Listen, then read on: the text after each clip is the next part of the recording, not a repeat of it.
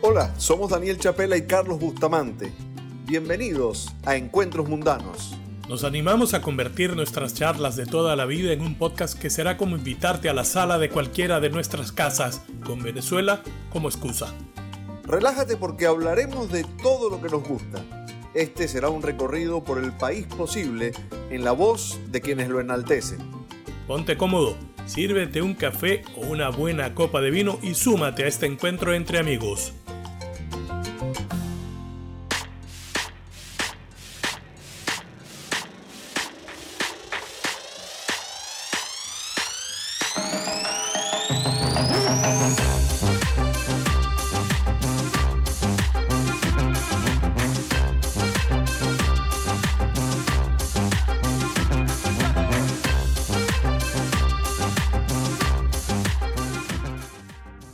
Encuentros Mundanos. Hoy vamos a hacer un viaje juntos a través de un mundo de ilusión y fantasía. ¿Qué es el circo sino eso? Un trayecto que nos lleva hasta la infancia, a ese universo donde todo es posible y la inocencia se funde con sensaciones limpias, transparentes, que quedan archivadas en nuestra memoria para toda la vida. En este episodio nos visitará Gilmer Vivas, un músico tachirense que forma parte del Cirque du Soleil, referencia universal del arte y el entretenimiento. El Cirque Soleil es considerado como la mayor productora de teatro en el mundo. Fundada en Montreal, Canadá, hoy dispone de montajes diferentes a lo largo y ancho del planeta. Gilmer Vivas es uno de los músicos de Lucia, un espectáculo inspirado en la riqueza de la cultura mexicana. Y fue justamente allí, en México, donde Gilbert Vivas inició el camino que lo llevó desde Colón, en el estado Táchira, hasta ese emporio de las artes escénicas. Gilbert se formó en el Sistema Nacional de Orquestas de Venezuela. Es un artista que se distingue por su versatilidad en la ejecución de múltiples instrumentos. Es compositor, productor y educador. En 2018 publicó el álbum Colors in My Mind, grabado en Nueva York, y que él mismo define como el resultado de sonidos e ideas que tenía en su mente y quería escuchar en su primera producción. A mí me gustaría destacar también la conciencia social de Gilmer Vivas Soñarte es un proyecto que fundó junto a la cantante francesa Séverin Pagan, en el que se ha involucrado de lleno y que brinda ayuda a jóvenes sin recursos para desarrollar sus talentos en el mundo de las artes. Ya tengo ganas de comenzar con esta función, Carlos. ¿Subimos el telón? Claro que sí. Bienvenido a Encuentros Mundanos. Gilmer, ¿cómo estás? Muy bien, gracias. Gracias por la invitación y gracias por este espacio. Y este lleva desde el Táchira ahorita hasta Miami, por ejemplo. ¿Qué, qué, qué estás haciendo ahorita en Miami? Bueno, no vengo directamente del Táchira, de, o sea, de, Táchira directo a Miami. He dado una, una, vuelta, como ha sucedido todo este año, que a todos nos ha, nos ha cambiado un poco la, la, ruta. Pero bueno, estamos acá en Miami, estoy haciendo unas grabaciones y trabajando en unos proyectos con Eva Moreno, que es una flautista que es parte de la directiva de la Bolívar Field. No sé si han escuchado de este proyecto, que que el estreno de, de, este, de esta orquesta fue el año pasado, al cual, eh, del cual soy parte también de, de, en la colaboración y en la percusión. Entonces, estamos haciendo música para su proyecto. Ella toca música venezolana, música latinoamericana, world music. Entonces, estamos produciendo y, y trabajando en, en, algo que va a venir pronto por ahí. Estamos sacando, ahorita trabajando en videos, audios. Y eso pues va a ser como una abreboca a lo que ella quiere expresar luego como, como en un álbum. Era un secreto, pero ya, ya no lo es. pero yo sí te voy a llevar para atrás entonces, te lo vamos a hablar de Colón, porque yo tengo gente muy cerca, tengo muy gente, gente muy cerca. De hecho, tú estás aquí gracias a uno de esos tachirenses que, que le dije, mira, me tienen que ayudar, consígame el teléfono de Gilmer Viva. y se movió la red. me imagino, me imagino. Es curioso porque eh, creo que lo hablé con... Sí, sí, lo hablamos, lo hablamos sí, hace, sí. hace, un par de días. Eh, Eva es hermana del, de Guillermo, que fue quien le dio el número a esa persona que se contactó con ustedes. Y justo sí, me estoy quedando aquí con ella y estoy trabajando con ella, entonces la, la conexión es como perfecta. Y, y, el que, y el que nos hizo el puente es Ivonne Ali Rosales, el novio de mi, de mi sobrina. Y, y bueno, que es de Michelena, ¿no? Y de Michelena, y, y mm. entusiasmadísimo. Pero vamos a hablar de esos pueblos. A ver, empecemos por Colón y toda esa zona que, que es espectacular. Cuéntame, sí, cuéntame. ¿cómo, esa, esa, zona es, esa zona es súper linda también que, que es uno de los eh, de las cosas como que uno a ratos añora y como que hay algunas nostalgias y olores y, y como sensaciones que algunos lugares del mundo le recuerdan a, a eso. Esa, esa, combinación de, de, pueblitos es eh, Colón, Lobatera, San Pedro, Michelena, eh, creo que no se me escapa ninguno, y pues es como, son como vecinos, están muy cerca. Y pues, pues nada, la, cultura ya la mayoría de gente de Venezuela lo conoce, gente muy amable, gente trabajadora, del campo, de, de pararse en la mañana el cafecito, la arepita, ir a trabajar o ir a estudiar. Y bueno, se pasa el día tratando de, de generar y crear los sueños que uno tiene como de niño, pues, que cada persona los tiene y cuando como que fui grande, ya como a los 20, 20 y pico, que ya que vivía en Caracas, me di cuenta que había un montón de, personas del Táchira en Caracas y saliendo para el mundo, en el mundo del arte o la música. Y dije, pues, no sé qué está sucediendo allá, pero pasan también en todos los estados de Venezuela. Pero en lo personal, como soy de allá, es, fue bastante especial darme cuenta de eso. Es bastante especial encontrarme a, a lo largo de la trayectoria artística que he tenido en los últimos 10, 15 años encontrarme gente afuera que de algún, como nosotros, así que alguna cosa nos conecta con alguien de allá. No, mi abuela, en este día conocí una chica y me dijo, no, es que mi abuela y casi toda mi familia está allá, pero yo siempre viví aquí en Miami. O he vivido, no sé, en LA o, o dan la vuelta. Y es curioso que siempre mucha gente tiene algún familiar de Táchira. Increíble, no sé cómo sucede. Pero de ahí salió el poder por muchos años Venezuela, ¿no? es verdad. bueno, a, a, los que nos gusta el fútbol y a los que trabajamos con el fútbol, yo, yo soy periodista de fútbol. Ajá. Eh, digamos, San Cristóbal es, eh, y el Táchira es eh, casi que... Referencia, sí. Una, una, referencia, la cuna, muchas veces la casa de la selección, mm. bueno, Pueblo Nuevo, el templo del fútbol venezolano. Total. En definitiva, yo, yo sé que, que, que, hay un corazoncito urinegro allí, eh, no, no precisamente escondido, ¿no? no, no, no. No, yo cargo mi camiseta. La cargo siempre conmigo. sí, sí, es una referencia total. Eh, bueno, es como, como, como cada persona que es de, de, de, Caracas, por ejemplo.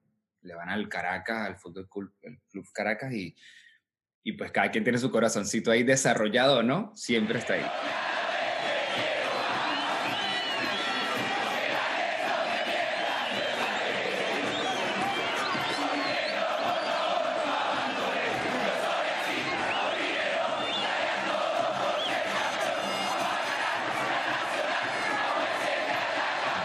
Oye, eh, yo sé que un músico eh, se va construyendo, ¿no? Y va, va recibiendo distintas influencias a lo largo de su vida. Pero, ¿habría manera de determinar eh, tu primer contacto con la música, pero digamos un contacto que, que, que realmente te haya tocado, que, que, haya sido fundacional para ti? Creo que pasaron muchos y fue, fue muy desde niño. Hay una, hay una anécdota que tiene mi mamá, que obviamente me la contó ya de grande, de niño no, no la entendía, eh, que fue una vez al preescolar a buscarme y, y, la profesora le dijo que en qué academia estaba yo de música. Que tenía cinco o seis años, algo así. Y mi mamá le dice, no, él, él no, no va a ningún lado. él va de la casa a la escuela y ya. Este, me, y la profe le dice como que no, es que él no para de tocar no para de, de, de, darle a la mesa, no para de, partirle la mina a los lápices, en ese tiempo los lápices mongol, y uno si le daba muy duro, pues al sacar punta el lápiz estaba partido. Y yo no me da cuenta de eso, pero sí me acuerdo, sí me acuerdo como de esos, como destellos de estar como en la mesita, tocando con los colores. Este, había una, la profe, yo no me acuerdo de la pandereta, la profe dijo así como que no, agarra la pandereta de que llega hasta que se va. Y yo no, no recuerdo mucho, entonces eh, sí sentía como que, o, me acuerdo que hay una conexión con esas sensaciones, y me acuerdo que en la escuela, ya en primer grado, tercer grado, me acuerdo mucho del pupitre y del sonido del, del cuaderno. Cuando el cuaderno está cerrado, hay unas resmas que están muy pegaditas, suena distinto a cuando están abiertas. Cuando uno las va echando hacia la izquierda, las va poniendo hacia la izquierda, el sonido cambia. Me acuerdo que el, el sonido de los, o sea, el color de los distintos sonidos me gustaba. Y ahí me pasaba el rato me imagino que pensando en pajaritos preñados, como decía mi mamá, Eh, y nada, como que esas conexiones era algo como muy natural. Creo que tengo una referencia, pero no me acuerdo muy, muy bien, de que de niño íbamos a la iglesia. Y mamá dice que yo no le quitaba la vista a la, a la batería. Entonces, yo no recuerdo, en realidad no, no, no recuerdo eso, pero capaz eso fue lo que me hizo que en la escuela tocara. Tengo un tío que es, eh, es artista más que, más, que, más que músico, pero toca un poquito de guitarra, un poquito de cuatro. Eh, es muy lector, sabe mucho de, de, la artesanía, se dedicó como a la artesanía, la, la, cerámica y todo esto. Y yo luego lo veía tocar de, de, niño también, así como que por ahí me fui como por el cuatro también. Y como que algunas pequeñas referencias, nunca tuve algo así como, como muy sólido. Hasta que entré al, al, a la orquesta, al núcleo de orquesta, tenía como 8 o 9 años, que, que el núcleo estaba en Colón, del Sistema de Orquesta Nacional. Y bueno, ahí fue como que dije, ok, esto era lo que, lo que estaba buscando, lo que, o donde quería estar. Fueron como las primeras, no sé, lo hice como medio cronológico. Sí, sí, sí. Y esa entrada, esa entrada al sistema eh, tuvo una, una, irrupción en lo que pudo haber sido un baterista de una banda de rock, porque uno dice batería es rock, heavy metal. ¿no? Exacto, es verdad, es verdad. La batería se asocia mucho con el, con el rock y, y, y el pop también. Pero obviamente cuando uno empieza a escudriñar un poco más, empieza a, a, a decodificar muchas cosas en la música, eh, pues bueno, vamos encontrando más cosas y más información. Eh, sí, el sistema obviamente eh, se encargaba de, bueno, se encarga de formar académicamente a las personas y a los músicos, a niños, desde, a las personas desde niños. Entonces, como que recibí una educación académica bastante, bastante sólida en Táchira, eh, con el maestro Cheo Cárdenas, al cual, con el cual estoy súper agradecido eh, eternamente, cada vez que lo veo le digo, maestro, gracias. O sea, no estamos hablando y le digo, de la nada me sale, gracias. siempre. Entonces, como que lo académico fue un complemento muy bueno, me fui por esa vía a aprender lo que necesitaba aprender, pero siempre la batería estuvo como ahí, como mmm, siempre me picaba el ojo. Cuando me sentaba a tocar era como que, uy, aquí me siento como que muy cómodo. Poco a poco eh, fui como conociendo un poco más, pero nunca fui baterista de niño hasta los 20, que, o sea, tocaba batería, pero a los 20 fue que empecé a estudiar este instrumento como, como se debe, como como que dije, ok, me voy a dedicar a esto o no, y es el momento de decidirlo. Ya en ese momento tenía dos años en Caracas. Fue como una conexión que tuve con el jazz, con la batería, con el instrumento, como que asocié todo lo que había aprendido en la música clásica, que uno ve en la música académica y en la orquesta, pues los instrumentos están por separado. Los timpani, los platillos, una persona toca cada instrumento. Y es hermoso, a mí me encanta la música orquesta, es algo, es algo increíble, una sensación brutal.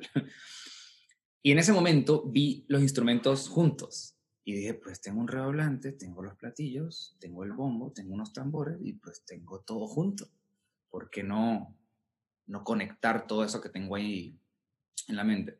Entonces, sí, lo la respuesta es, lo académico fue un buen proceso, fue un buen camino, además que eh, para los que estén escuchando, y bueno, cada vez que doy clínica siempre digo que el complemento académico y popular es súper importante es algo que necesitamos llevar de la mano. Como en cualquier arte. No podemos irnos tan académicos o tan tradicional. Que hay gente que sí, como que toma distintos caminos y, y se define por algo. Pero creo que en, la, en el mundo que veo, en el universo musical que veo, este, me gusta mucho esa conexión, porque creo que a la hora de salir a expresar o aportar, dando clases o tocando o hablando con la gente, creo que se tiene mucho de todo y creo que puede, puede ayudar más y colaborar más, puede aportar más. Entonces, eh, lo académico fue bueno, ese camino que tuve, hasta que lo, como que se condensó en, la batería como instrumento que toca. Ahí me di cuenta que la, me di cuenta que la batería, con la batería se puede tocar jazz, se puede tocar cualquier ritmo de distintas afinaciones, distintos instrumentos puestos en distintas posiciones. Entonces, como que abrí una puerta o se abrió una puerta de, muchas posibilidades. Mencionaste a, Cheo Cárdenas como, como, un maestro iniciático, ¿no? Sí. Y en algún lado te leí eh, decir que de las cosas que más rescatados de él, eh, era que era alguien desprendido, que no, que no se guardaba la información, que lo, que lo compartía, que, que no le ponía límites al alumno. Eh, mi, mi, pregunta es, a partir de esto, ¿qué te lleva a Caracas? Eh, ¿Cuál era la búsqueda que, que había en ti? Sí, hay muchas conexiones y en este tema hay como muchos elementos eh, que siempre, bueno, podríamos hablar horas, pero haciendo un resumen, eh, de Cheo aprendí, bueno, muchas cosas, un montón de cosas, y ya de grande, obviamente ya, ya cuando uno pasan los años y uno como que avanza un poco más, eh, cada vez más, año tras año, uno se va dando cuenta de qué cosas tiene y qué cosas no. Entonces me di cuenta de que Cheo fue una persona, como, como lo acaba de decir, que, que la información estaba ahí o sea, si uno no estudia, él, decía, mm, vaya a estudiar, váyase a su casa y estudie. Y ya eso era una impresión, ya era un choque, era como que, bueno, vengo de Colón, yo viajaba de Colón a San Cristóbal, veía clases con él. Entonces era como que, no, no puede ser que pierda el viaje.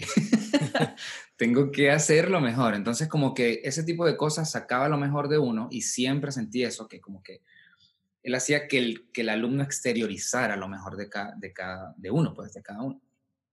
Y con respecto a la información, eso de que, de que no se guardaba nada, era como que vamos a ver esto, vamos a ver esto, usted necesita estudiar esto, vamos a ver aquello para la orquesta, para este instrumento, para este recital, armaba ensambles de percusión, había como una riqueza musical que no tenía freno, no había freno, y eso se siente, y capaz uno en el momento no lo, yo no lo veía porque era normal, pero al tiempo, a los años decía, pero es que el movimiento que teníamos era alto, el movimiento era era bastante bueno para un, para un alumno en crecimiento musical, artístico, personal, social, eh, etcétera, ¿no? Entonces, eh, eso, creo que la información que recibe, hablando ya del tema educacional, que, que, ahí me enfoco mucho cuando, cuando doy clases o doy charlas acerca de esto, creo que es muy importante lo que el profesor aporte al alumno y lo que pueda sacar además del alumno. Entonces creo que no tienen que haber tapujos, ni tienen que haber las vueltas que uno a veces se da cuenta que hay a veces de que no, pero es que me están dando como la vuelta, ¿cuál es la información?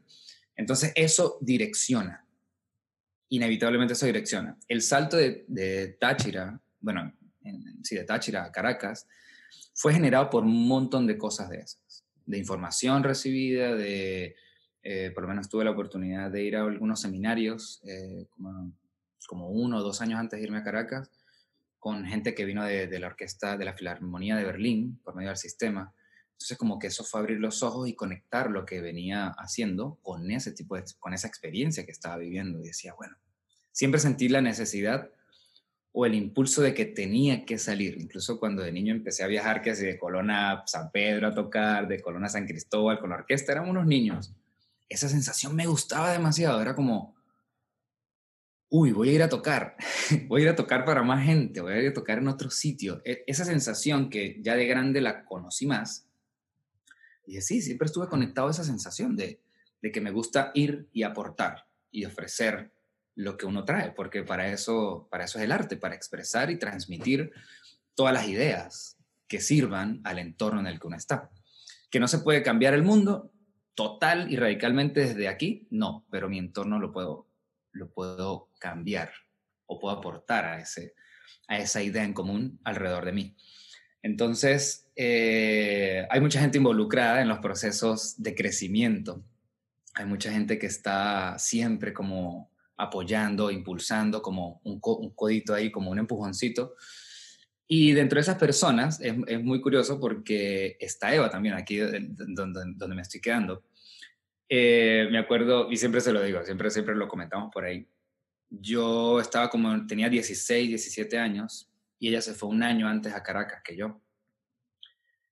Y yo siempre tuve ese ímpetu de, de, de como de, vamos a hacer proyecto, vamos a hacer aquello, como armar pequeños ensambles de música venezolana, algo de jazz, que en ese tiempo no le decía jazz, pero no lo era, era como, como jazz en Sprite.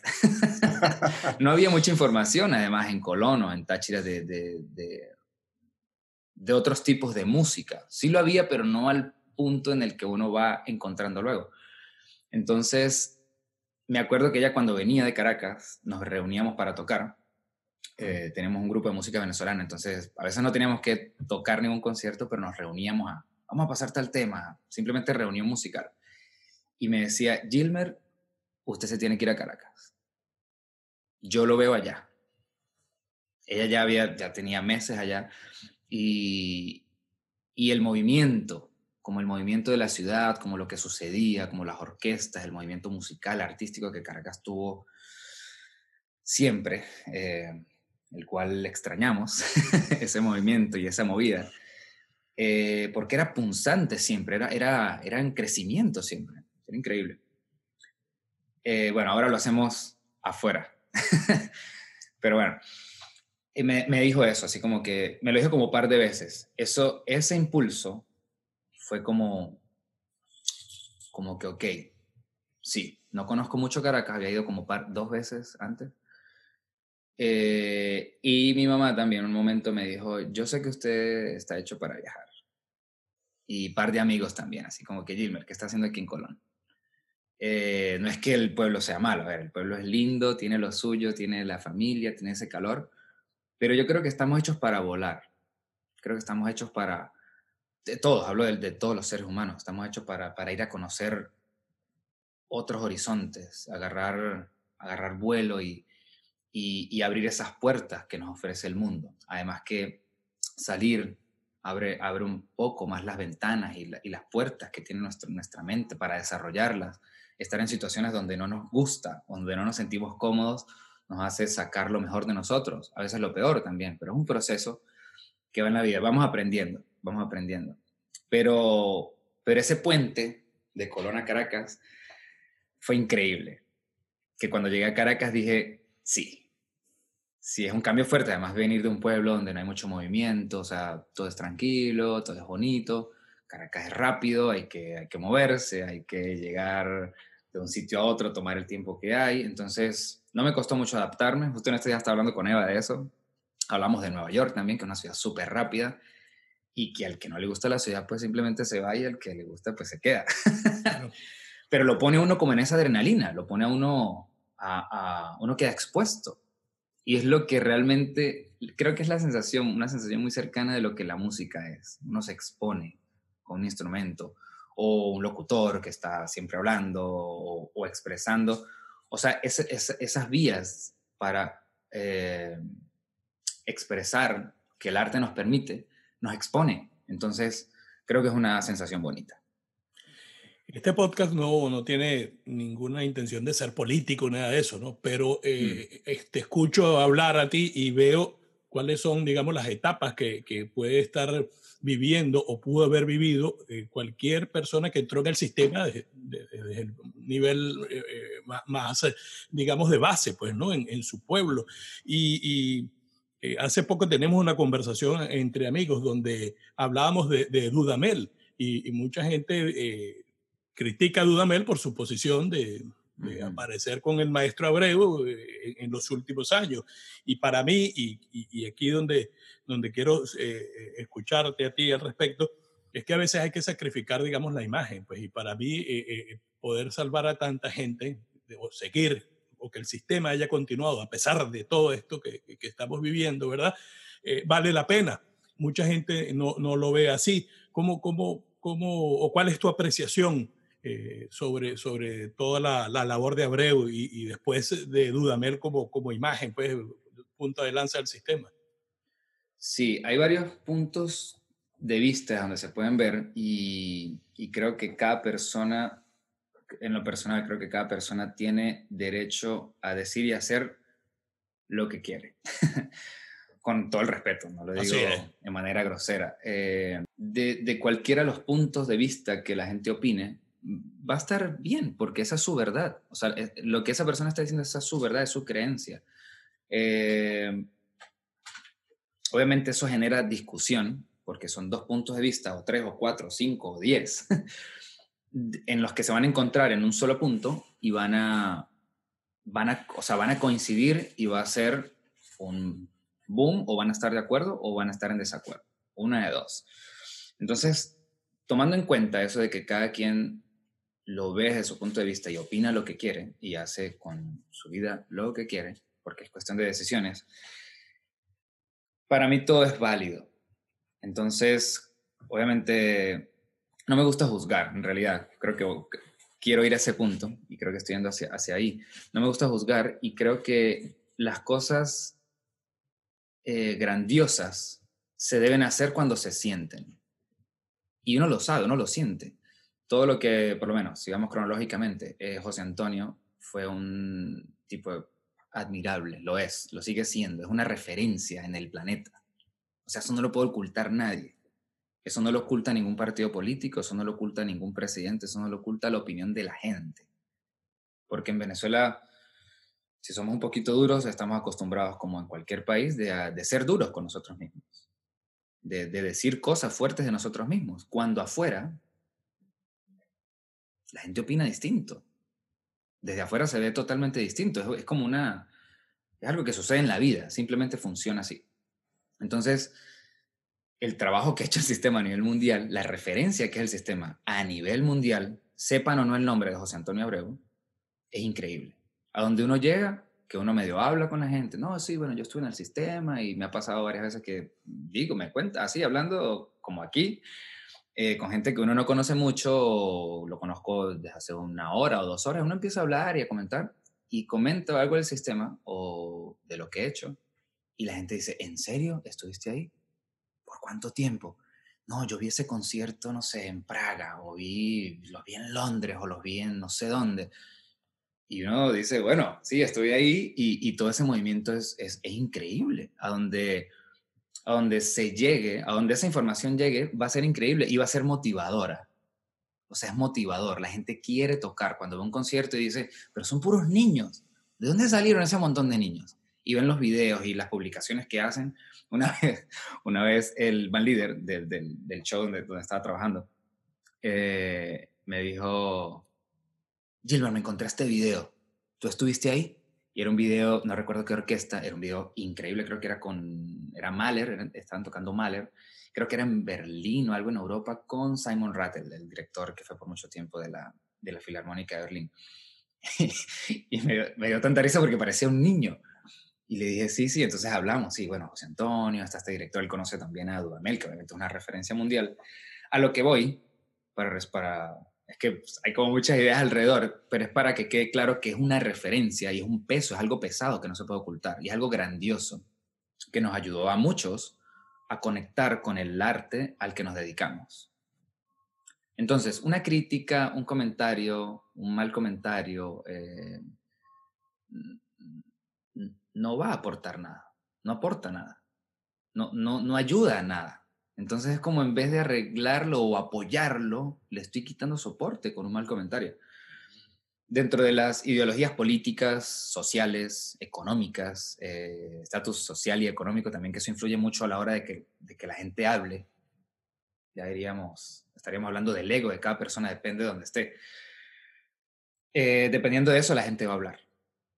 Entonces, Em, no creo que aporte nada, creo que es mi respuesta final. Creo que, como dije, un partido político no va a definir. Obviamente, eh, yo creo que la mayoría de la gente lo sabe. José Antonio estuvo trabajando siempre en pro de esta fundación, del sistema, obviamente en contacto con el gobierno, que es quien suministra, del partido que fuera. aporta, del partido que fuera. Muchos años.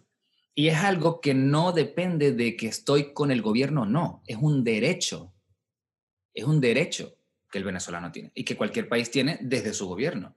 Tener educación, tener comida y tener salud y un montón de cosas que ahorita obviamente no existen en Venezuela, pero eh, que es que es un, es un deber de ellos y es un derecho de nosotros que tenemos como ciudadanos de recibir todo lo mejor. o sea, es algo muy claro, o sea, yo lo veo claro. Si eso no funciona, no existiese el sistema. La idea no hubiese sido la idea de José Antonio fue grandiosa, es grandiosa. Yo me siento agradecido eternamente con, con, con todo. Además, encontrar tanta gente afuera, como, como le dije hace rato, que, que, tocamos por mucho tiempo dentro del sistema, dentro de esa comunidad que se creó. Entonces, algo súper lindo. Ahora, eh, con el tema de, de, Gustavo, que una persona que admiro, que respeto tanto, que, que es una inspiración a diario para, para, para mí y para muchas personas también opinaría lo mismo. Diría, un comentario punzante no, no ayuda. ¿Por qué bajarlo? ¿Por qué degradar, degradarlo? Cada persona, obviamente no somos perfectos, cada persona a su debido momento tomamos malas decisiones, eh, decimos algo que no, que no estaba bien. Eh, darnos cuenta algún punto y arreglarlo eh, es lo que deberíamos hacer. Pero todo este tema de que cuando yo me acuerdo, yo creo que estaba en Venezuela, no recuerdo, una vez que Gustavo fue a hacer un concierto porque lo pidió el gobierno, creo, creo algo así. y era para, era para un evento, obviamente, del gobierno que iba a ser televisado por el gobierno ahí creo que empezó el, tema. No recuerdo en qué año fue exactamente, pero fue así como que, no, ¿cómo el sistema va a estar apoyando el gobierno y hacen esos conciertos cuando gastan, yo me acuerdo de los comentarios, que gastan tantos millones en eso, en traer a Gustavo, que cuánto gana, que no sé qué, que él ya no vive en Venezuela. O sea, no me acordaba de eso y me estoy recordando ahora de cada de, de cosas que vi y decía, no están viendo que lo que están trayendo es música para la gente no están viendo que el color del partido político no interesa. No están viendo que no interesa el dinero que hay de por medio. Es como lo veo. Obviamente hay mucha gente, y lo comento con, compañeros músicos, que no están de acuerdo. Dicen, no, este, eso está mal.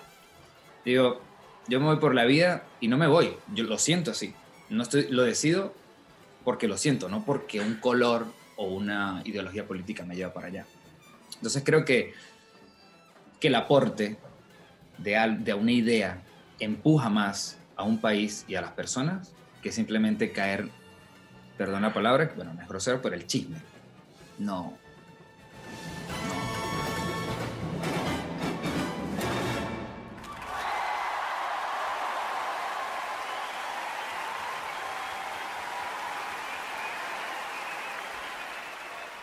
¿hay, ¿hay algo que identifique a los músicos del sistema que, los haga reconocibles allá donde vayan?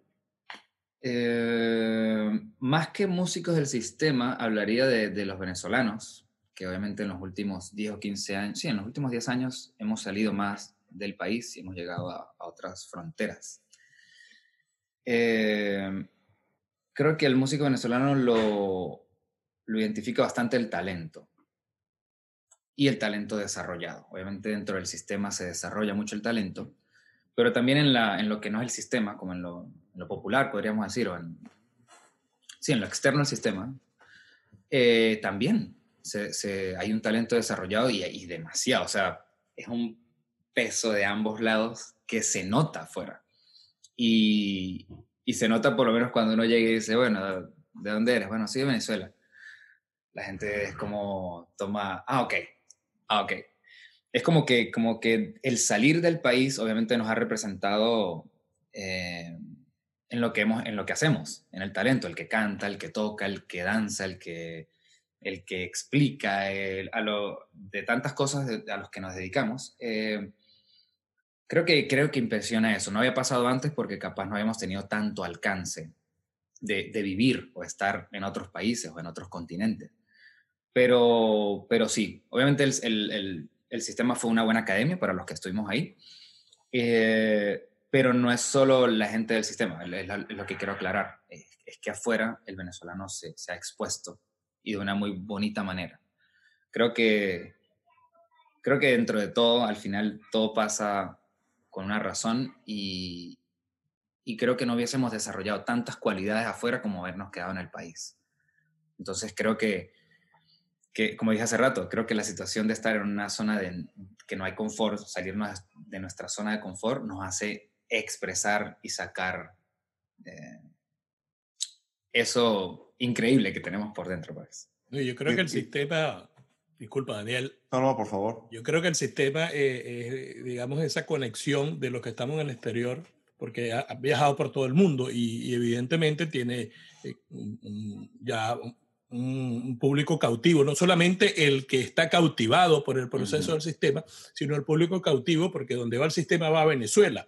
Y, como anécdota personal, eh, yo ya voy para 14 años aquí en Inglaterra y no fue hasta dos o tres años después que fuimos a un concierto del sistema, ¿verdad? Donde mi esposa, por ejemplo, se dio cuenta de, me dijo, aquí caí en cuenta que emigramos, porque eso fue llorar y llorar y llorar sintiendo y viendo toda esa presentación, pues, ¿no? Porque uno se consigue venezolanos, come arepas, se reúne, todo, pero ya ver y, que te llega algo así, que está interpretando y, que es un, eh, un logro de, de, del país, nosotros como sociedad, y eso es lo que tenemos que poner al frente, eh, eh, es algo súper importante, pues. Uno ve el sistema y ahí dice, ahí está Venezuela. Yo no sé si tú estuviste aquí en ese concierto en Londres, pero hubo una segunda parte donde eh, fue solamente la, la, sección de metales la que se presentó en, en, la, en, la, tarde, abierto en el lobby del, del, teatro. Y eso fue una gran fiesta. Y la gente, ingleses le decían a uno, pero ustedes gritan que tienen un familiar ahí. Todos son familiares míos. Sí, pasa, sí, pasa. Sí, es que toca la fibra. Eh, hay, dos, ideas que, siempre he tenido de que, que la, la, siento y como que simplemente se han desarrollado ahí. Obviamente uno se siente bastante identificado con las cosas que conoce y que conoce desde niño porque son las memorias y los recuerdos que uno tiene. Por eso uno escucha una alma llanera, un joropo en orquesta o en formato pequeño o alguien cantándolo o, o en cualquiera de los formatos. Uno escucha eso, va a tocar la fibra la comida, la, textura, el sabor, el guisito, el, la comidita de casa, todo. Eh, también el, michito, también todo. todo. Diría el chimú, pero bueno, nunca comí chimú, pero es muy tradicional de allá. este, entonces, como que eso reaviva mucho las memorias, por eso nos sentimos tan, tan identificados afuera, cuando uno dice, bueno, estoy escuchando este concierto y uff, qué nivel escuchar esto en otro país o que bueno, tengo tanto tiempo sin escuchar un concierto o, escuchar este tipo de música. A uno le toca la fibra, incluso estando afuera uno pone un disquito de Gualberto Barreto, así un día, un sábado en la mañana, un domingo en la mañana y el ánimo es distinto, el ánimo, el ánimo sube. Y estando afuera, mm, voy con otra idea, que, que, es como la contraparte a esta, que al salir, y, y uno no lo ve creo que hasta que no esté afuera, eh, o fuera de su, de su nidito, por así decirlo, creo que todo se conecta y que las culturas son tan, tan sensibles y tan frágiles que por lo menos para mí personalmente el nacionalismo y el regionalismo justo ahí se rompen. Es como ya, ya todo pasa a ser parte de todo. Por lo menos Miami es una ciudad multicultural, Nueva York, LA. Ahorita creo que todo el planeta es multicultural. Creo que todo se ha globalizado y lo digo de la mejor manera posible, no, no quedando en lo, en lo político, en otras cosas, que, que, es muy bonito conocer la cultura de otras personas, que es muy bonito conocer la comida típica, la, la música tradicional, eh, las culturas, las costumbres. No para convertirme a eso, para saberlo, para tenerlo información, para admirarlo, para para tener otras sensaciones. Entonces, eh, obviamente uno se va a sentir en casa cuando va a un concierto o escucha música o come algo parecido en otro país, que lo recuerde, lo lleva a esa memoria de, niño, de adolescente, del tiempo que uno vive en su país. Pero creo que el arte es tan general y tan, la general no es la palabra, el arte es tan infinito y tan gigante que de la manera que lo admiro, las nacionalidades como que se me pierden, como que se desvanecen, como que ya ese regionalismo de tener la bandera y que uno lo ve en muchos lados. Y no estoy diciendo que esté mal, la gente que, que, se siente bien con eso está, es increíble también verlo, del país de uno o no. Pero en, en, en, en la idea que tengo y, y, que lo siento así, es como eh, no sé, Picasso. Picasso obviamente tuvo una referencia de su país al cual no pudo volver, que fue súper lamentable cuando, cuando, cuando, cuando estuvo fuera de su país, que, que no, no, pudo volver por, por razones obvias. Y siempre pintaba como referencias de su país, pero estaba en otro lado. O sea, la, la contraparte era otra cosa. O sea, la inspiración y los elementos capaz eran su país el toro, la comida, todo, porque sí, eso es parte de nosotros, eso está en nuestra mochila. Pero lo expresó de una manera que uno dice, ya va, él pudo haber pintado algo bastante español, más, más figurado, más, más entendible, pero no, lo llevó. Me imagino que en su mente veía desvanecidas las, las culturas, simplemente agarraba los elementos que necesitaba para expresar lo que quería. Entonces, todo eso se ve afuera. Ver un concierto de la orquesta, sentir que le toque la fibra, pero también sentirse, sentirse abierto a, que la fibra lo toque en otros tipos de cosas, otro tipo de, de colores, de sensaciones, de culturas. Eso me encanta. Fíjate que hablaste de la multiculturalidad y me da la sensación de que el Cirque du Soleil es un símbolo de la multiculturalidad, ¿no? A pesar de que es una marca, una marca establecida en el mundo, eh, no hay nada más multicultural que ese circo, ¿no? definiéndolo de una manera básica, eh, hablo de la multiculturalidad desde las distintas propuestas que exhibe y desde la cantidad de, universos distintos que conviven en, esas puestas en escena. ¿no? Eh, a partir de allí, obviamente quiero, quiero preguntarte tu camino hasta, hasta el circo y después lo que ha representado ¿no? para ti. Sí, eh, totalmente cierto. Es, es un elemento que, que, creo que le da una proyección multicultural al planeta, el cual es una referencia también eh, que mucha gente lo conoce, aparte de ser famoso por el nombre o la marca, eh, es, es, una referencia es una, y es una inspiración para, para mucha gente.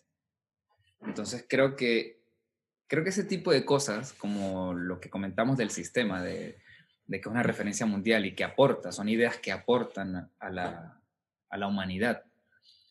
Eh, el circo es, es algo de eso.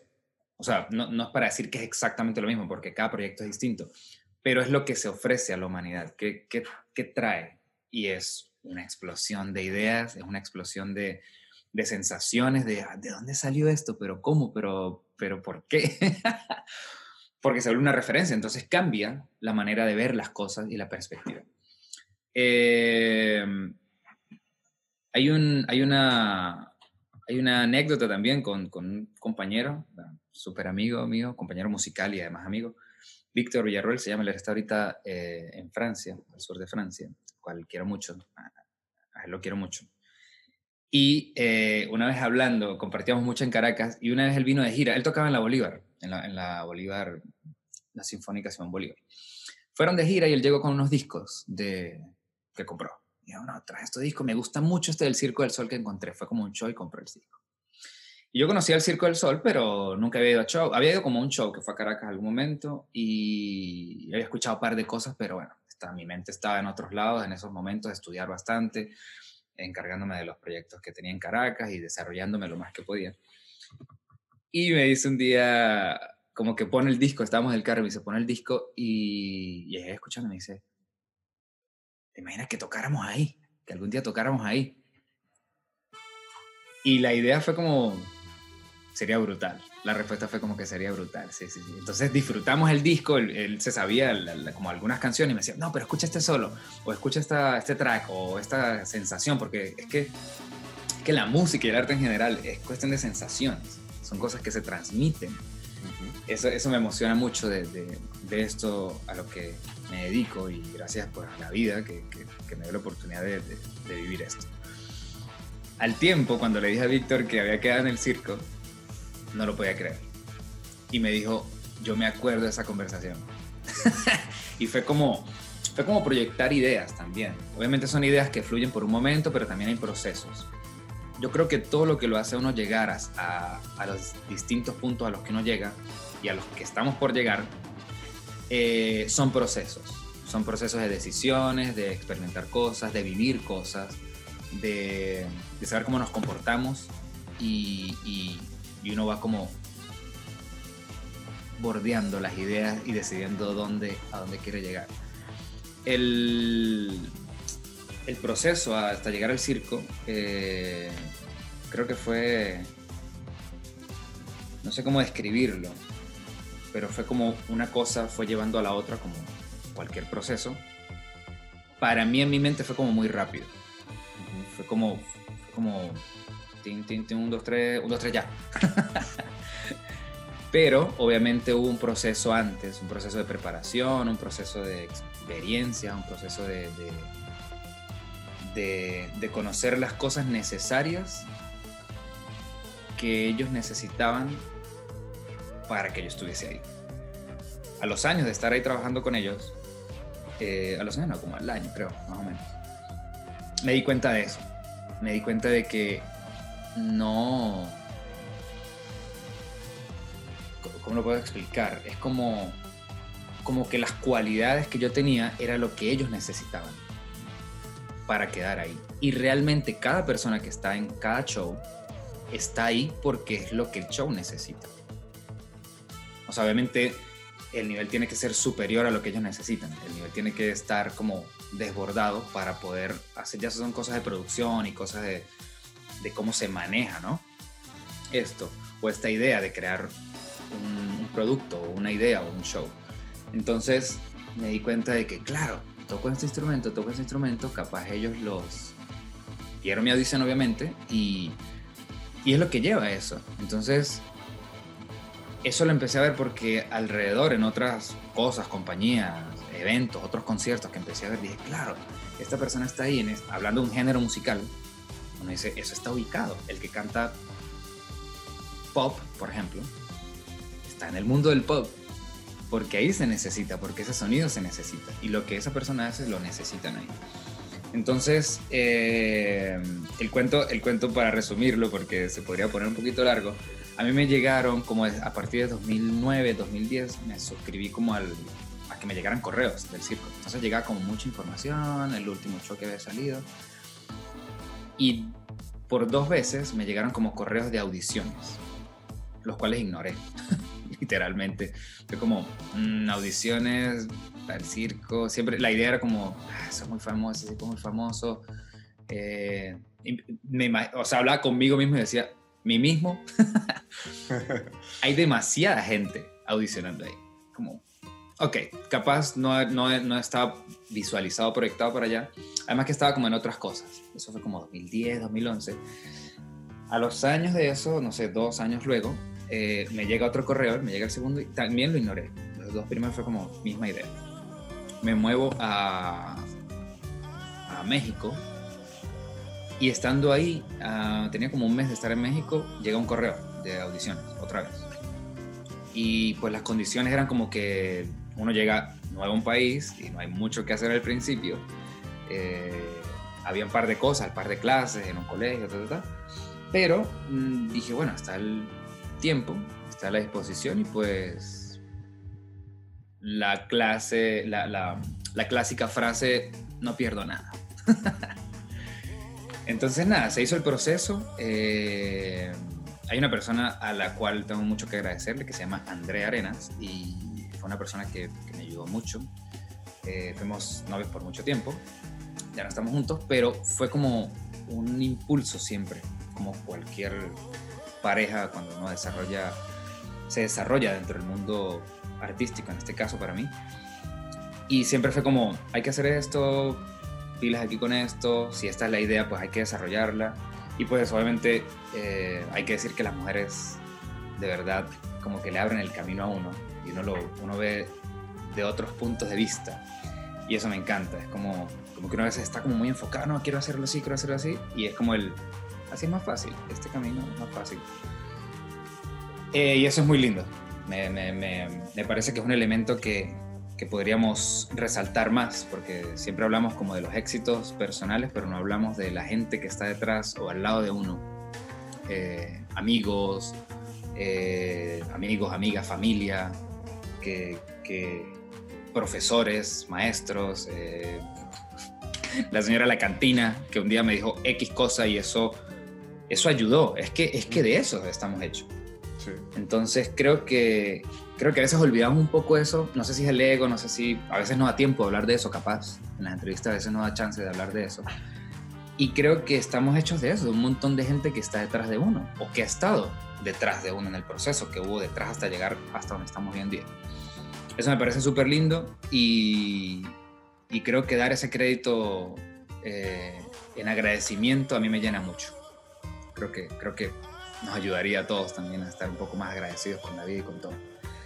Entonces, eh, Andrea fue, un, fue un, un, soporte bastante, bastante bueno y lindo en ese momento. Y me dijo, bueno, si lo vamos a hacer, lo vamos a hacer.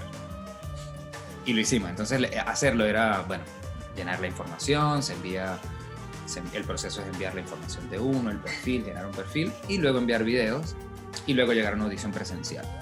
Hice los, hice los tres pasos. Y al parecer le gustó. Lo creí. yo creo que sí, yo creo que sí. Entonces, sí, eh, me di cuenta en el proceso de audición que sí, que hay que, hay que estar preparado para, para, para lo que uno quiera hacer. Entonces creo que la gente dice, bueno, no, es que Gilmer es increíble y bueno, capaz el increíble es porque estoy en el circo y por las cosas que he hecho. Eh, sacamos un disco hace dos años este, y muchas cosas que se van haciendo, pero son cosas que se van haciendo, depende de lo que, a lo que uno se vaya dedicando. Y como lo hablaba hace días, con, y, siempre lo hablo, lo hablaba hace, hace, días con un trombonista, Joel Martínez, que es un trombonista increíble venezolano, está ahorita aquí en Miami. Eh, hablamos que es que no hay secretos para, para, para, para hacer las cosas. O sea, no hay un atajo. Hay que estudiar y estudiar y estudiar y estudiar y depurar el instrumento y depurar las ideas de, a lo que uno se dedique, sea arte o no. Que en mi mente todo es arte, todo es artístico. Una persona que se sienta en una computadora a trabajar ocho horas al día, enviar correos, tal, tiene paciencia para eso, tiene, tiene la técnica para eso, tiene, o sea, tiene la organización en su mente de hacer todo este tipo de cosas y eso es un arte. Cualquiera no se sienta a hacer eso, por ejemplo. Entonces, sí, el proceso fue duro, el proceso de, de estudio desde que me fui de, de Colón, por así decirlo, Caracas fue el siguiente paso, México fue el siguiente paso. Todo ese trayecto de aprendizaje, de vivencias, de experiencias, de, de tantas cosas que se aprenden, obviamente dan el resultado de lo que hacemos hoy, hoy de lo que vamos a hacer. Obviamente todo este año ha sido una experiencia entre bonita y, extraña, pero creo que a todos nos ha ubicado un poco más en, lo, que, en lo que hemos hecho en la vida, en lo que estamos haciendo y en lo que vamos a hacer. Y creo que son procesos eh, necesarios para, para llegar a donde vayamos a ir. Nosotros en Encuentros Mundanos siempre le decimos a nuestros invitados y a nuestros oyentes de que se sientan como en la sala de cualquiera de nuestras casas, ¿verdad? Y eso fue precisamente, creo, lo que te dijeron cuando fuiste a la entrevista con el Cirque du Soleil. Siéntate en tu casa, toca lo que quieras. ¿Nos puedes recrear más o menos cómo fue eso? Creo que tienes, que tienes algunos, algunos instrumentos por ahí, ¿no? Me, me imagino. No sé. No, no muchos, no muchos. Así que bueno. tengo, el, tengo, el, cuatro y las maracas por aquí cerca. Hay una, hay una experiencia bastante bonita eh, que, que, viví en la audición presencial con, con, con el circo, que creo que ha sido de las experiencias tocando y expresando más bonitas en frente de gente que me está juzgando, porque realmente es un jurado el que está enfrente. En serio me sentí como en casa. En serio. O sea, no es por exagerar, no es por hablar bien y hacerlos quedar bien. No. Fue como, ok, eh, ahí están los instrumentos. O sea, el trato, estás cómodo, los micros, todo bien. Eh, ¿Quieres pasarla de nuevo? ¿Quieres, ¿Quieres escuchar de nuevo? ¿Quieres, ¿Qué necesitas? Así como, todo ahí. Y era, eh, para mí era como, ya, pero estos tipos, ¿por qué? Al principio era como, este es como extraño para mí porque uno viene de, audiciones de orquesta, que todo es más formal, todo es más serio, hay que entrar a la sala, tocar, todo más, más formal simplemente. Claro. Lo que pensé, luego de salir de la audición, salí como súper relajado, fue como una meditación, salí y dije, ha sido la mejor audición que he hecho, o sea, de sensación, de sensación, fue como me sentí demasiado cómodo. Y obviamente eh, tiene todo un sentido. Es que si uno no está cómodo, uno no expresa. Si uno no está cómodo, uno no saca. Uno no, no exterioriza las ideas que están dentro. Si hay preocupación, si hay límites, si hay un miedo, si hay, si la sala está fría, pero fría no solo eh, aclimatada, sino fría de sensación, no va a funcionar. No, no, no, no, no va a caminar. Entonces, eh, me, acordé como de la sensación en la sala, en la sala de, eh, del estudio, y fue así, fue así, como siéntete en casa, toca. Terminé tocando maracas y cuatro que no estaba dentro del, de los instrumentos que ellos tenían, y fue como un plus también. De, estos son instrumentos venezolanos, son tradicionales allá, son instrumentos que se ven entre Venezuela y Colombia, en la cultura del llano, bla, bla, bla, bla. Eh, y bueno, se interesan un poco, ah, pero tócanos un poco y se habla un poco de, de, esto. Y además que son instrumentos que se han convertido en instrumentos universales. Eh, el 4, por ejemplo, al nivel que lo ha llevado Jorge Glenn, pero las, las evoluciones que ha tenido desde Che Hurtado, El Pollo y bueno, muchos otros cuatristas, los muchachos de C4, Héctor, Edward, eh, el instrumento se ha eh, posicionado, ya, ya es universal, ya no solo se toca joropo, ya no solo se toca tradicional, las maracas igual, por lo menos eh, Laya, lo que he hecho con las maracas, Manuel Rangel, e, esas cosas me inspiran tanto que, a veces eh, me pongo como un niño cuando veo videos o escucho un disco de ellos y digo, es que, es que, es que eso, es a lo que voy con lo que hablamos hace rato de la, de la, del regionalismo y esto. Ya se puede hacer como muchas músicas, como dice Sarita, la hija de esta niña es increíble, la tiene que conocer en algún momento. Tiene cinco años, toca piano, canta, toca el cuatro un poquito, toca violín, es súper creativa. Y dice músicas. Para hablar de distintos tipos de música, dice músicas. Entonces, pero es verdad, es eso. Son distintas músicas a donde los instrumentos tradicionales o las ideas de cualquier país simplemente pueden ser expuestas y colocadas y simplemente crear una conversación y un lenguaje universal. Espero que te sientas cómodo para tocarnos algo entonces. No mucho. No, ¿verdad? No, no creo. ¿Sí? rápido.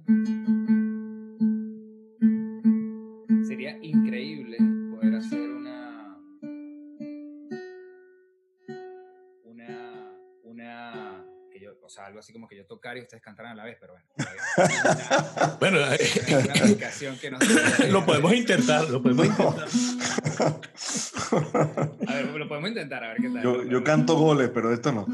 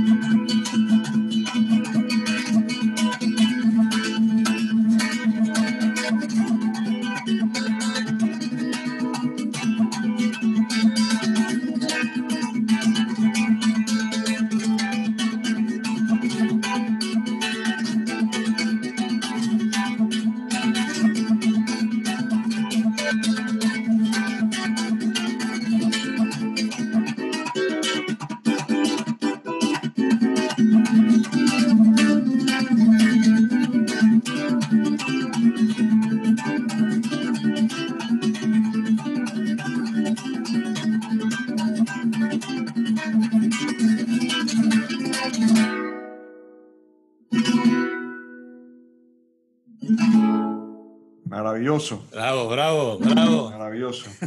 Ya estaba a punto de... ¡Ah! Yo sé que hay un amigo por ahí, Eduardo Salazar, también músico, estudió en Miami. Ay, menos mal que no lo hiciste.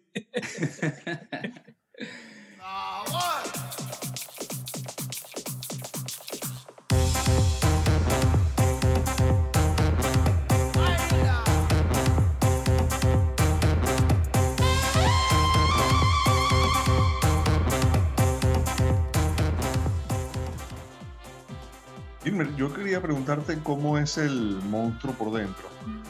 ¿Cómo es el, el, el Cirque du Soleil por dentro? En la carpa. Hay sillas, está el stage. La gente compra los tickets, va yendo. Ah, sí, compra cotufa, refresco, cervecita. es un monstruo, la, la, carpa realmente, o sea, literalmente eh, eh, día a día a mí me parecía increíble eh, el tema de que estaba full todos los días. Decía, esto es un monstruo, esto no para. O sea, yo salía al stage y había gente ahí, obviamente es otra gente, no es la misma de ayer. Y eso es increíble, eso es... Me resulta increíble todavía. Es algo súper bonito, es algo como que la gente obviamente conoce la marca, conoce la empresa, pero ¿cómo es posible que todos los días esté lleno? Porque debe ser bueno.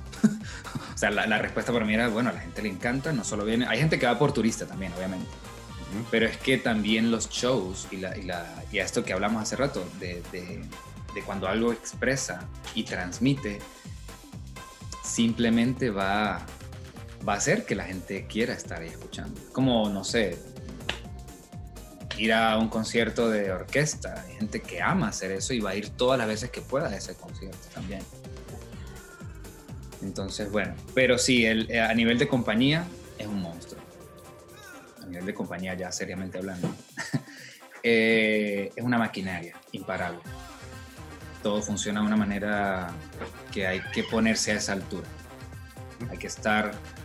Eh, se aprende mucho, se aprende mucho porque es, una compañía que está en otro país, que es otra cultura, que tiene una movilidad distinta, tiene una manera de hacer las cosas distintas eh, la programación es distinta, los horarios, eh, un montón de cosas, de pequeñas partículas o partes que hace que la maquinaria funcione completa. Nada hace falta, todo está ahí, todo, lo, todo el proceso creativo, desde lo imaginario hasta lo físico, hasta, lo que, hasta materializarlo, es un proceso que uno simplemente dice, esto es increíble y hay que estar a esa altura. Obviamente, si uno no lo está, hay que montarse. Es, es, es brutal. En algo tan estructurado, Gilmer, ¿hay espacio para la creatividad? Me refiero a un músico concretamente. Sí, sí lo hay. En el, en el show en el que estaba, que es Lucia, eh, es un show en el que tuvimos la oportunidad de contar con, con un equipo de, desde la banda los ingenieros y el compositor de la música, que iba totalmente relacionado con el director artístico y el creador del show. Eh, puedo decir que corrimos con la, con la virtud y la, y la,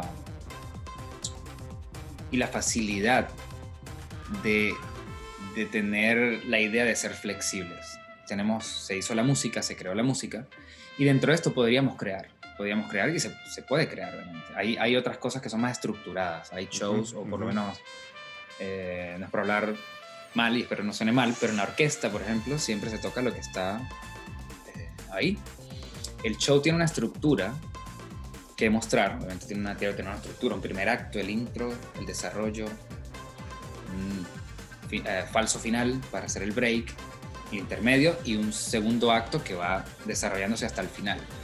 Obviamente esta estructura debe mantenerse, hay, hay timing, para hacer las cosas, todo lo que hacen los rigging, lo que hacen la gente alrededor, los técnicos alrededor del stage, encima, el stage manager, todo un montón de, elementos juntados para que esto simplemente ruede, para que esto corra. Entonces hay un timing para las cosas, pero musicalmente y artísticamente, en el lado de nosotros, por ejemplo, en una canción con una misma estructura podíamos salirnos un poco, cambiar un poco el groove. En un solo de algo que fluía, solo de piano, uno lo puede apoyar. O sea, musicalmente hablando, sí, sí hay flexibilidad para la creatividad. Además que en el tiempo libre de, de, nosotros, cuando no estamos tocando, es totalmente de nosotros. Entonces, eh, producto de esto fue el disco, producto de esto han sido grabaciones, producto de esto ha sido ir en mis breaks de, de, días libres o semanas libres, ir a a otros proyectos, por lo menos el de la Bolívar Field, que está aquí en Miami. Eh, el primer concierto yo justo esa semana la estuve libre. Perdón, la primera vez no, la primera vez eh, estaba tocando, pedí permiso, vine, pero el segundo concierto del año pasado también cayó el concierto en mi semana libre, entonces es mi tiempo, yo lo dispongo como, como yo quiera o necesite. Y pues siempre en mi tiempo libre estoy haciendo cosas que no es tiempo libre, es, eh, que no es trabajo, es, es hacer lo que amo hacer. Entonces, si hay flexibilidad, si hay, yo creo que, que, dentro de cualquier situación, por muy fuerte que sea, que sí, que hay situaciones fuertes a veces, si uno puede tener tiempo para la creatividad y desarrollar sus propios proyectos, así sea media hora al día, una hora al día, dos horas al día. O sea, hay que darse esa libertad también, aparte del trabajo que uno tenga, aparte de las cosas que esté haciendo que, que nos quiten tiempo, porque demandan tiempo, pero creo que sí se puede la investigación que hicimos para, para conversar contigo y, y, esta, sobre todo la entrevista, nos ha abierto un poquito más lo que realmente hay dentro de esa creatividad de Gilmer Vivas, ¿no?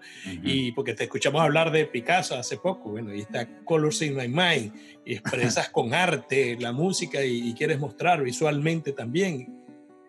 ¿Cómo, cómo se da esa, esa, digamos, esa transformación del sonido a que exprese eh, eh, en una imagen? En lo visual. Eso es bastante interesante. Eh, desde que era como, sí, un niño, pero no, no tan niño, un poco más grande. Eh, me acuerdo que mi mamá ponía, este, siempre se escuchó música en la casa, la radio, y, y a mi parecer la música era como mejor en aquellos tiempos en la radio que, que luego. Yo creo que habían emisoras de jazz, habían emisoras de música clásica, habían emisoras de, obviamente, de gaita para diciembre también, había música, eh, música tradicional, música andina.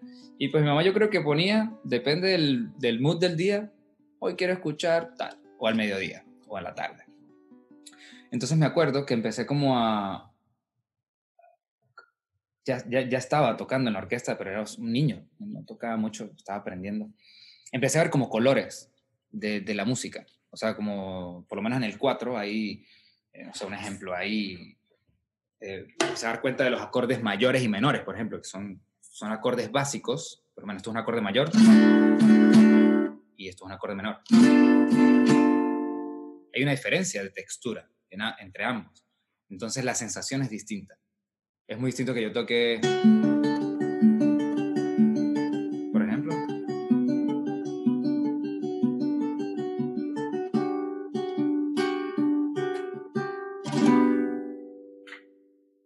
algo como...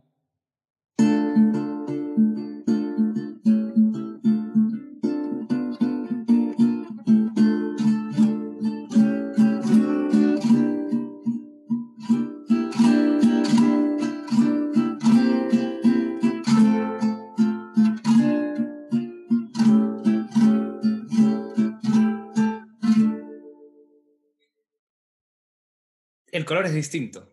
Entonces, ese tipo de sensaciones que me da, no sé, la música que escuchaba en la radio o incluso en la orquesta, que ya en ese tiempo ya estábamos tocando piecitas sencillas, decía, pero no, ¿qué hace que suene distinto? Obviamente en ese tiempo no tenía clases de armonía o de contrapunto que me dijeran la información teórica o técnica.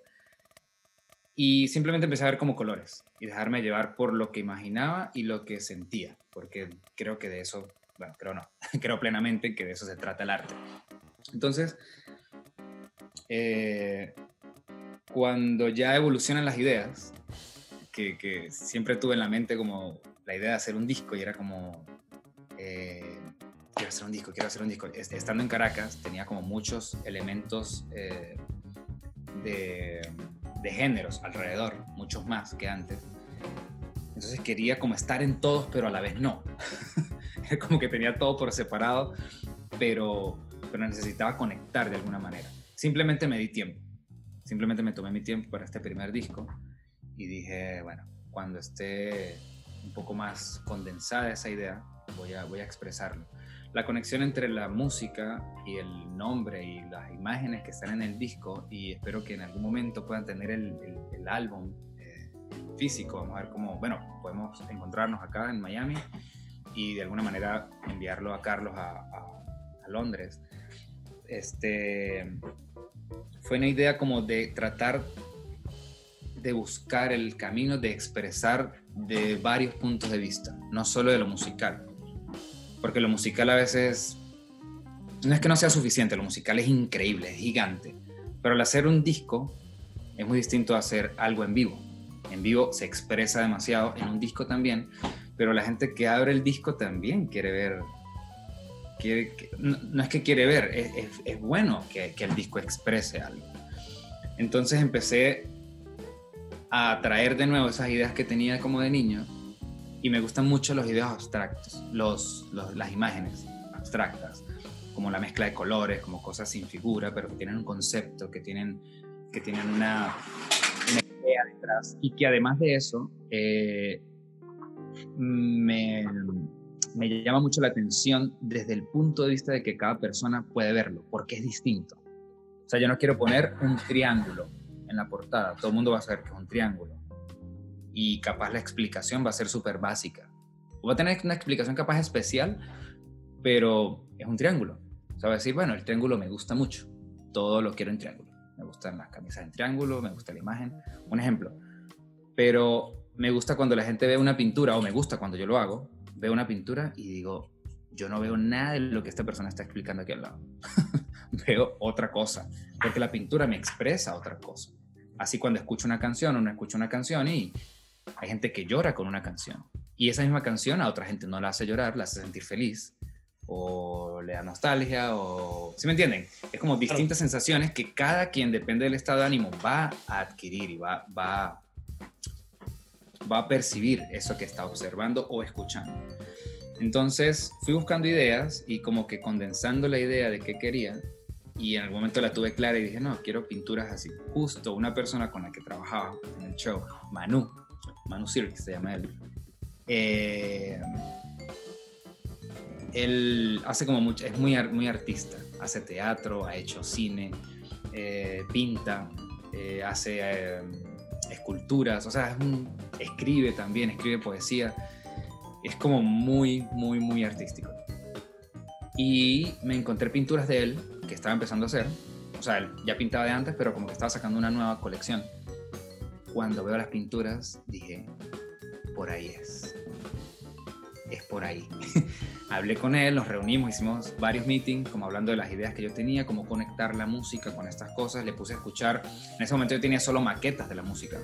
Entonces, como que hablábamos simplemente un vinito, poníamos música, veíamos imágenes, hacíamos garabatos, yo le, dibujaba cosas, como que imaginaba, eh, buscaba ideas y se las enviaba. El proceso de creación, el proceso de, de escoger y descubrir qué es lo que uno quiere encontrar. Porque creo que no, no sé, esto capaz me meteré en, en, una polémica después que diga esto, pero creo que uno no crea nada, uno descubre porque las cosas existen, solo lo que no vemos o que creemos que no existe, solamente no ha sido encontrado.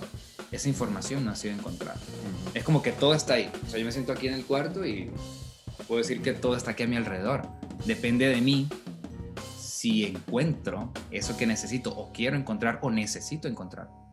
Pero no es que saco un disco y yo cree este tipo de música. O yo soy creador. o todos lo fueron. No, cada quien encontró, descubrió ese sonido, esa canción, eh, esa textura, ese color. Entonces, nada, es mi criterio. Capaz mucha gente no va a estar de acuerdo, no estaría de acuerdo, pero creo que descubrimos. Entonces, poco a poco fuimos descubriendo a dónde queríamos llegar y algún momento la idea estuvo tan clara que le dije a Manu, Manu, luz verde. ya un momento yo dije, no tengo más nada que decir. Llegamos como a unos, eh, algunas mezclas de ideas que, que, nos gustó mucho y era lo que quería, era lo que realmente quería, como que estaba ahí y este tipo hizo que yo exteriorizara esa idea a través de su arte, a través de lo que él hace. Eso, eso me parece increíble. Fue un proceso súper lindo, súper súper amable. El proceso fue amable, fue como, como fluido. Yo creo que cuando uno habla todo y expresa todo, todo va a estar claro. Y uno descubre las cosas más rápido. Eh, llega ahí más rápido. Entonces, eh, cada canción eh, lo pueden ver en YouTube, se puede ver, y en Bandcamp también. Cada eso no está en el álbum, en el cover no está porque son muchos dibujos, son ocho canciones, son como ocho imágenes. Estamos tratando de hacerlos, pero no nos funcionó. Eh, y la idea pues que quedó es como realmente la había pensado. Entonces cada canción eh, tiene, tiene como un sentido y un color que buscamos asociar con la pintura y el sonido de la canción. Entonces creo que, que para algo que la gente está en su casa, que es bastante íntimo, que la persona abre el disco en su casa o lo abre por sí solo y empieza a ver todo y escucha o lo reproduce en el CD o lo reproduce eh, online en, la página. Es, para mí eso es íntimo. Yo cuando me siento a escuchar música es, es íntimo, es, yo con yo. Entonces creo que ofrecer algo para ese momento, más allá que solamente darle play al disco, que puede estar increíble, eh, está bien. Pero pienso también en la, expresión en vivo. O sea, el contraste es el, concierto en vivo. En concierto en vivo ya no es íntimo, es grupal y la energía es grupal. O sea, la energía es, se, agiganta. En cambio, en casa uno abre el disco, tiene el tiempo para revisarlo, para ver el arte, para, para buscarle la forma, darle la vuelta y experimentar con eso y me encanta que cada persona vea algo distinto, por lo menos cuando se lo llevé a mi familia y a los amigos que, le, que, que, he podido dárselos pues personalmente, este, todos ven cosas distintas. Le dicen la pintura, es que cuando se abre, ya lo, lo, van a ver, cuando se abre el completo, el, el cover, es, un, es como un afiche, es una pintura que me encantó. No le voy a decir qué es, ni qué veo yo, para cuando lo, lo vean lo, lo, puedan apreciar. Entonces me dicen, no, aquí hay un pingüino, aquí hay, aquí hay, aquí hay un rostro, aquí hay, no sé, veo montañas. Digo, bien, está bien, no voy a decir ni, sí ni no. y eso es un punto de vista que va totalmente conectado con lo que hablamos hace rato del sistema, el tema José Antonio, el tema Gustavo, eh, el tema Circo del Sol, que se ve bien, que se ve mal, que hay críticas, que no cada quien ve las cosas desde distintos puntos de vista y eso es totalmente respetable. Y me parece que es algo hermoso, me parece que es algo bonito saber que todos no pensamos igual y que todos lo vemos desde distintos puntos de vista porque eso nos ayuda a todos. O sea, saber el punto de vista de Carlos, me quedo como que, ah, no lo había visto desde ese punto de vista y, y, y me gusta. O no, o puede que no lo vea así y no me guste, pero todo ayuda y todo nos conecta y todo nos... Todo, yo creo plenamente en eso de, generar algo todos juntos. O sea, creo que hacerlo individual está bien, uno necesita un tiempo para uno mismo y desarrollarlo individualmente, la idea. Pero hay un momento en el que todo se va sumando y creo que eso, eso nos puede ayudar como, como humanidad a, a salir más adelante. Gilmer, eh, yo no quisiera que te despidiéramos sin, preguntarte por la Fundación Soñartes, porque eh, esto habla de tu, de tu, compromiso social también, ¿no? en estos días leí una entrevista con, con Severín Parán en la que ella eh, hablaba, de, además de tu talento musical, de, esta, de, este, de este proyecto. ¿Qué nos puedes contar? Eh, esta fundación es una idea que justo surgió con Severín. Eh, ella es coach, fue eh, coach vocal en el circo, la conocí estando ahí en la empresa y nos, daba, nos daban entrenamiento vocal durante la creación, lo cual también eso impulsó un poco más ese, ese, sentimiento a cantar y a generar o desarrollar un poco la técnica. entonces, en conversaciones de, de de ideas, de, así como estamos hoy hablando de la vida, hablando de, de los proyectos, hablando de la música, del arte, eh, sale una idea que es dar clase. A mí me encanta dar clase, me encanta, me encanta enseñar, me encanta como llevar la información que tengo eh, expresarla y que, que, le pueda ayudar a la gente que está interesada en, la música, en la percusión, en, en, desarrollar su talento. Y me gusta hacerlo de buena manera, me gusta eh, como desarrollarlo bien. Me, presto mucha atención a eso que hablamos al principio de Cheo, de como de, que depende mucho del maestro, si el niño desarrolla o no, si la persona saca lo mejor de sí o no. Entonces, hablando de este tipo de temas, era como que ella también es profesora, yo no lo sabía, me dice, no, a mí también me, soy profesora, no, no tanto, soy más entrenadora de canto y, y me gusta mucho dar clase. Entonces, fuimos como empatando ideas, igual como que sí, esto sería fino, sí, bueno, sí. Uno empieza a soñar con el tema hacer proyectos, pero obviamente el trabajo o las cosas que hay que hacer a veces los limitan a uno por cuestiones de tiempo y espacio. Entonces, eh, la idea se desarrolló y obviamente para estos años, ya, bueno, estamos hablando que eso fue en 2016, a final de 2016, la idea se concreta y la idea era un general, como en cualquier, para hacerla en cualquier parte del mundo, pero visualizamos primero para Venezuela, porque la situación allá ha estado fuerte. Eh, entonces, la idea en general es llevar la información gratuita a niños con mucho talento sin recursos. Esa es como la idea parafraseada.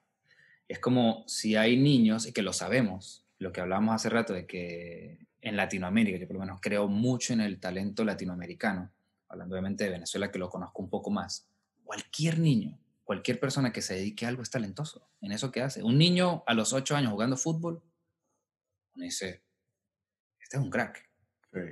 Y en lo que pienso directamente es que si lo desarrolla va a ser un crack. Alguien jugando voleibol, alguien escribiendo. Los niños escriben poemas ya. Escriben algo y es súper lindo y dice, bueno, si lo desarrolla puede llegar a mucho más. En la música igual, obviamente mi entorno es más la música, obviamente la, el tema del teatro, la fotografía, el cine, que no he tenido un poco más de contacto. Hay niños que tienen unas ideas que simplemente uno dice, este es un crack. Ya, ya, así. Eso se ve en todos lados. Obviamente nos enfocamos más en Venezuela por, por el tema de que, bueno, hay niños que no tienen el pasaje para ir a un sitio a recibir clases, a una casa de la cultura o a un núcleo, que capaz no tienen zapaticos, que capaz no tienen instrumento, que capaz no tienen, tienen instrumento pero no tienen cuerdas, o el arco se les dañó, o X cantidad de posibilidades dentro de una situación económica mm, nada favorable. Pues. Entonces la idea se genera y se desarrolla ya eh, obviamente debo decir que, y bueno, no hace falta decirlo, Severina es una súper talentosa, súper profesora, súper profesional en lo que hace. Este, estuvimos trabajando en su disco que salió el año pasado también. Eh, si no lo han escuchado, escúchenlo, está bastante bonito.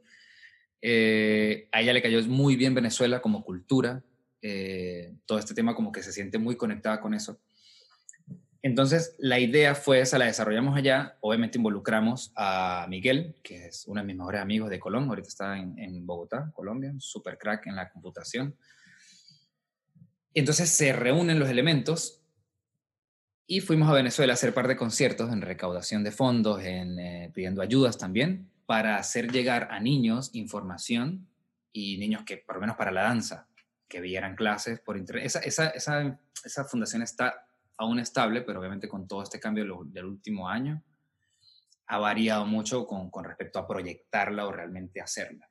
Pero la idea en general es eso, es que los niños, eh, si hay profesores allá, reciban clase y que a ese profesor se le pueda pagar de, alguna fundación, de, alguna, de algún ingreso a la fundación.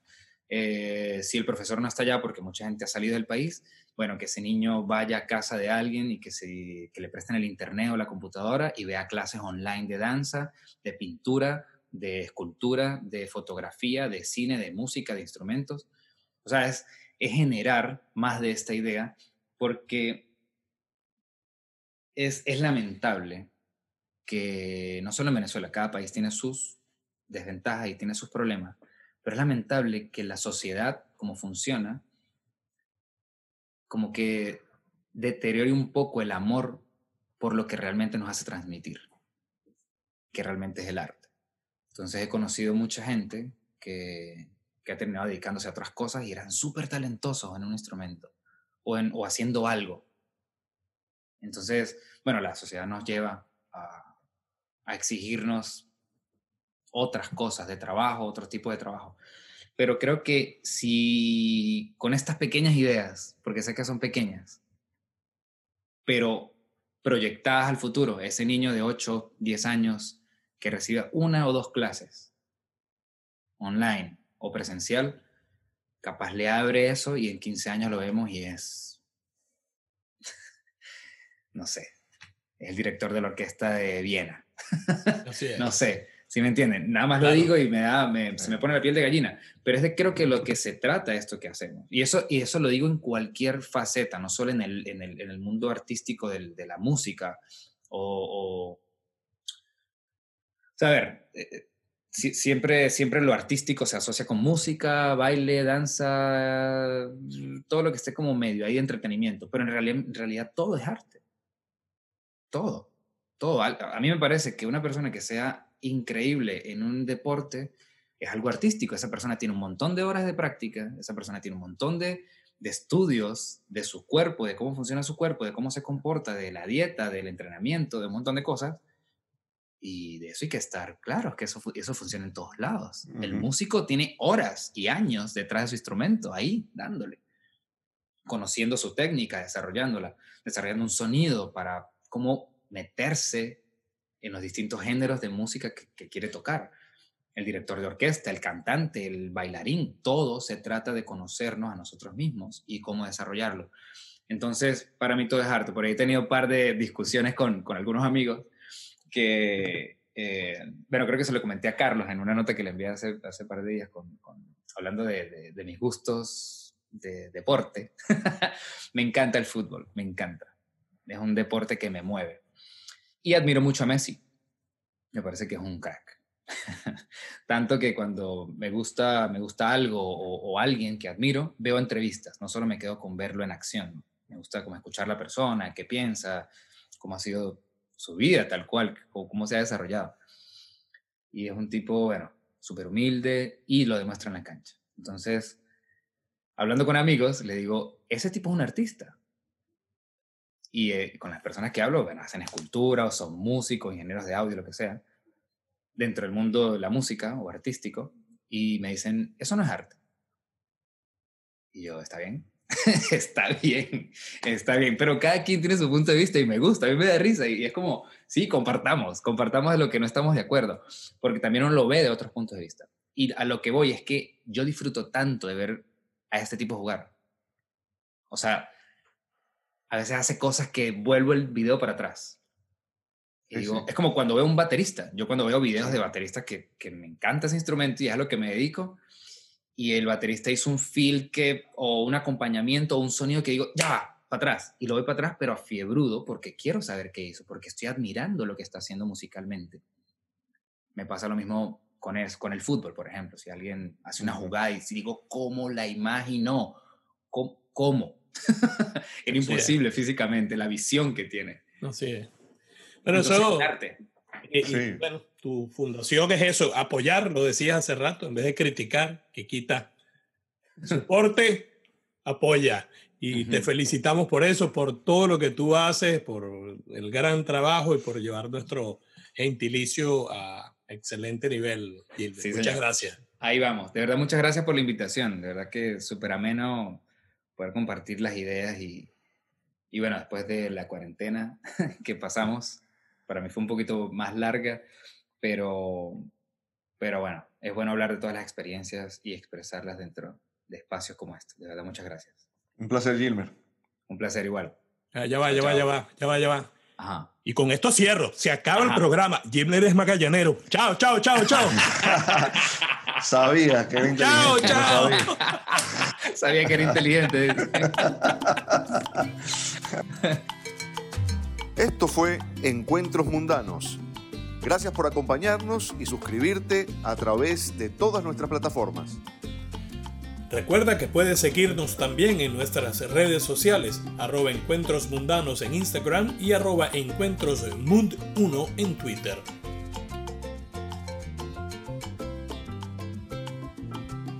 Nos quedamos para la sobremesa. Abrazo inmenso y bien venezolano. hasta que un nuevo encuentro nos reúna.